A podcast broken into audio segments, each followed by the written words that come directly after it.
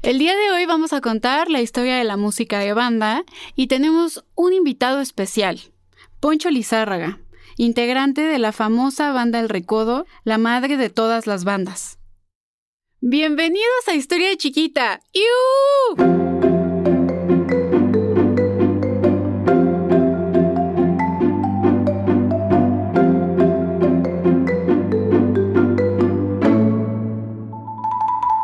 Banda sinaloense es originaria del estado de Sinaloa en México. Tiene influencias europeas, caribeñas, estadounidenses e indígenas. Y la música de banda se ha desarrollado desde los años 1800 y tantos. La banda sinaloense comenzó desde antes de la Revolución Mexicana, en el siglo XIX, y debemos de ser certeros en que existen algunas versiones distintas sobre su origen y desarrollo. Todo se remonta a 1821 y 1823. Hemos logrado destituir a Agustín I. Ahora sí, comenzaremos un Congreso mexicano con un país independiente dentro de una república. ¡Bravo! Cuando hablamos de Agustín I, nos referimos a Agustín de Iturbide, que decidió abdicar a su figura como emperador debido a que los borbonistas y republicanos de nuestro país unieron sus fuerzas para derrocarlo. Mientras el ex emperador se exiliaba en 1823 en Europa, había un grupo que venía directo desde Alemania en barco para instalarse en nuestro país. Soporté vientos despiadados, infernales desiertos. Escalé hasta el último maldito cuarto de la maldita torre más alta. ¿Y qué encontramos? Grandes oportunidades para todos nosotros y nuestros productos, pero ni un solo instrumento de la Mutaland para tocar una mazurca. Los agentes recién llegados tenían mercancías aseguradas por un valor de 350 mil escudos prusianos, es decir, 269 mil 231 pesos del siglo XIX. Y, sinceramente, gracias a las recomendaciones de Alexander von Humboldt, mis colegas y yo decidimos independizarnos y fundar casas de comercio propias. De acuerdo con Miguel Valadez, cronista oriundo de Mazatlán, en una entrevista con Simonet, Sinaloa es un pueblo que estuvo fuertemente influido por los alemanes y otros europeos, quienes aprovecharon sobre todo al Estado para la explotación minera. Pero la melancolía y la nostalgia son canijos y pronto comenzaron a extrañar sus hogares. Señor Melchies, todos sentimos heimweh. Extrañamos mucho a nuestras familias y no sabemos qué hacer como para sentirnos en casa. Hermann nomás no se halla con este perro mestizo que tiene. No deja de hablar de su pastor alemán y...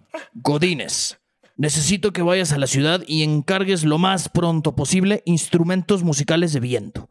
Mis hombres están muriendo de tristeza. Pronto se distribuyeron los instrumentos musicales con el fin de venderlos para que se tocara música.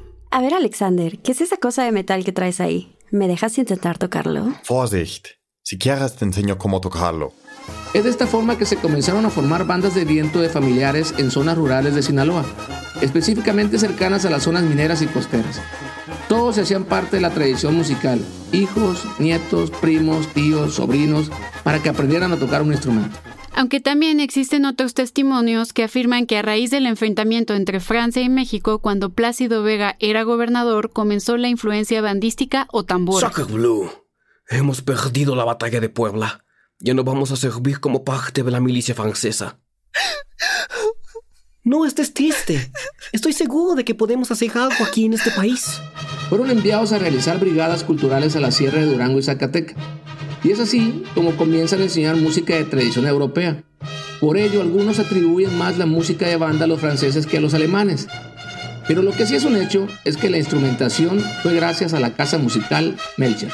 Y así nació la banda sinaloense o tambora sinaloense, basado en varias formas musicales como sones tradicionales, De escena volato vengo, dicen que nací en el roble. Me dicen que soy arriero, porque le chiflo y se para. Y les aviento el sombrero ya ven. rancheras, esta botella conmigo y ya en el último trago nos vamos. Corridos, fama de bandido vivió siempre desde niño entre hierba, polvo y plomo. polcas,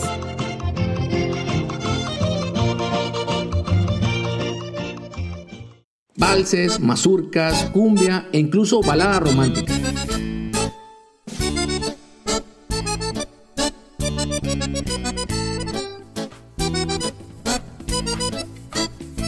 Pero Alfonso, cuéntame, ¿cuántos integrantes necesitamos para formar una orquesta de banda y qué instrumentos se necesitan? En los inicios, la música de banda se conformaba por 12 integrantes. Al paso del tiempo, se incrementó un integrante más por cada sección. Con esto quiero decir que, por ejemplo, los clarinetes nada más había primera y segunda. Después integran un tercer clarinete para hacer las tres cuerdas, que musicalmente hablando es mejor porque tienes toda la armonía perfecta. Lo mismo pasó con las trompetas y lo mismo pasó con los trombones también. Entonces, para poder de que una música de banda suene bien, tiene que ser con 15 integrantes, aparte las voces. ¿En qué año y por qué decidieron formar la banda El Recodo? Bueno, don Julio Zárraga en el año de 1937 lo invitan a formar parte de la banda El Pueblo y es en el año de 1938 cuando decide formar la banda El Recodo, tomando él la batuta como el director musical de la agrupación. ¿Por qué le dan la batuta o la estafeta a Don Cruz? Porque vieron en él un joven muy entregado, muy apasionado, comprometido obviamente con la música y, y, le veían esa chispa que lo hacía ser diferente a los demás compañeros. Obviamente su manera de tocar era muy particular que le vino a dar un toque muy diferente a lo que era la música de banda.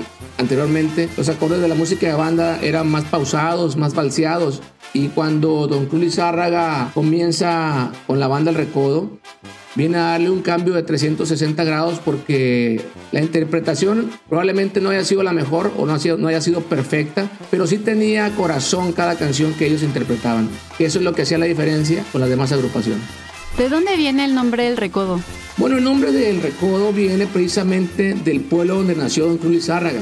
El pueblo del Recodo existe, es un pueblo que se encuentra aproximadamente a 45 minutos de la ciudad de Mazatlán hacia el sureste y decide ponerle el nombre del pueblo porque él decía que quería que la gente conociera su pueblo. Es un pueblo muy pequeño de menos de mil habitantes que no aparecía en ese entonces en el mapa, ahora ya aparece. Y eso también gran parte tiene que ver pues por la difusión que le ha dado la música de la banda El Recodo al pueblo. ¿Qué público ha sido el más difícil de conquistar, el americano o el europeo?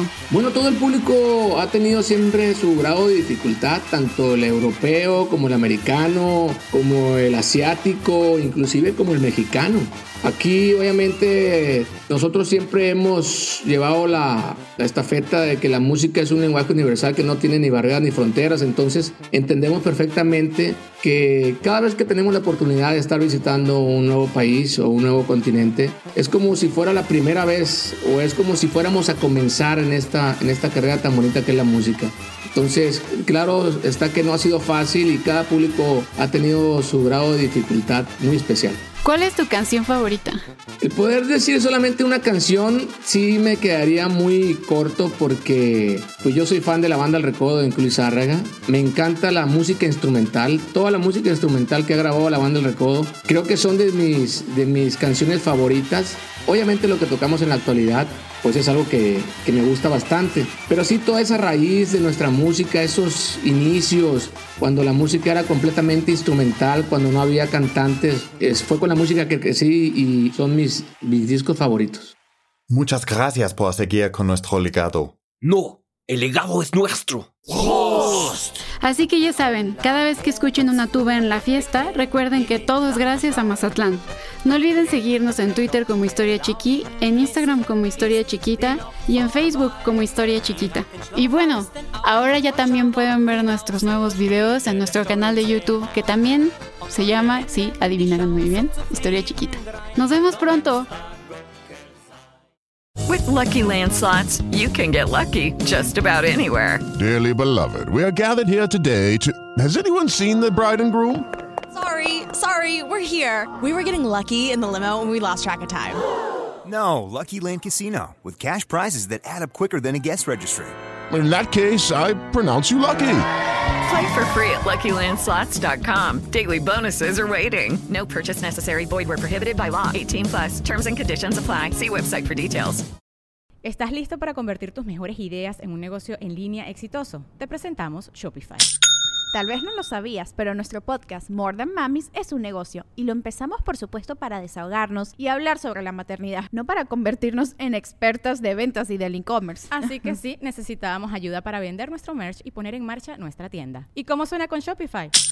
Llegó otra venta. Shopify es la plataforma de comercio que está revolucionando millones de negocios en todo el mundo. Ya seas un emprendedor desde tu casa o desde donde sea, Shopify es la única herramienta que necesitas para iniciar, administrar y hacer crecer tu negocio sin dificultades. Con Shopify puedo gestionar pedidos, envíos y pagos desde cualquier lugar, brindándote toda la información y estadísticas de tus ventas al detalle. Regístrate para un periodo de prueba con tan solo un dólar al mes en shopify.com barra sonoro, todo en Ve a shopify.com barra sonoro para llevar tu negocio al siguiente nivel. Shopify.com barra sonoro.